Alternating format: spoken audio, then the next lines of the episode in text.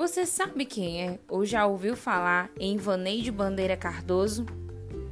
Ela, filha de seringueiros, viveu no meio da floresta amazônica em Rondônia até os 12 anos de idade.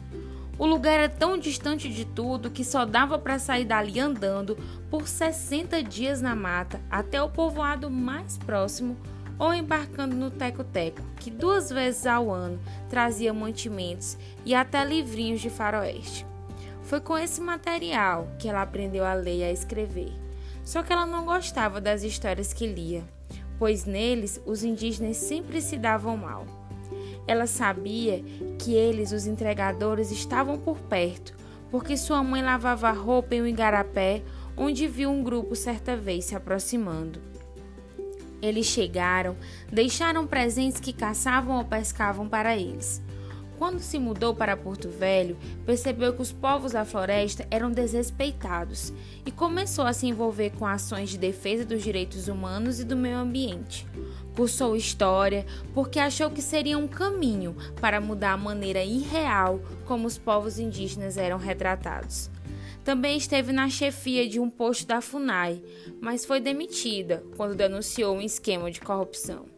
Então, em 1992, ela e um grupo de amigos criaram a Associação de Defesa Etnoambiental Canidé para apoiar diferentes etnias. Já participou de expedições para prender madeireiros ilegais e invasores de terra.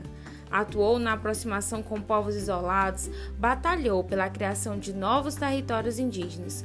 Por esse trabalho, já sofreu várias ameaças, mas ela segue forte.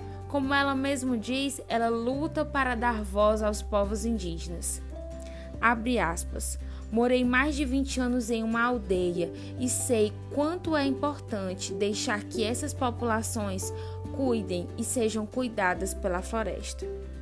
Ela sempre diz que precisa salvar uma onça pintada por dia, porque não é fácil.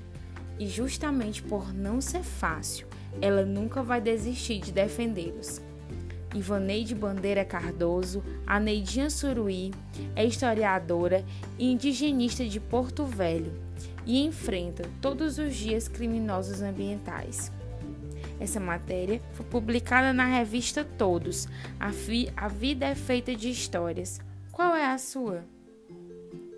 Ivaneide é um exemplo de educadora inspiradora que vai além de aulas de história. Ela vive a história, ela faz a história.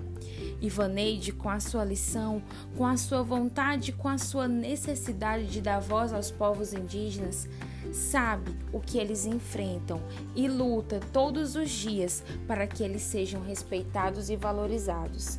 Que você possa inspirar-se através da vida e da história dessa educadora que vive para inspirar.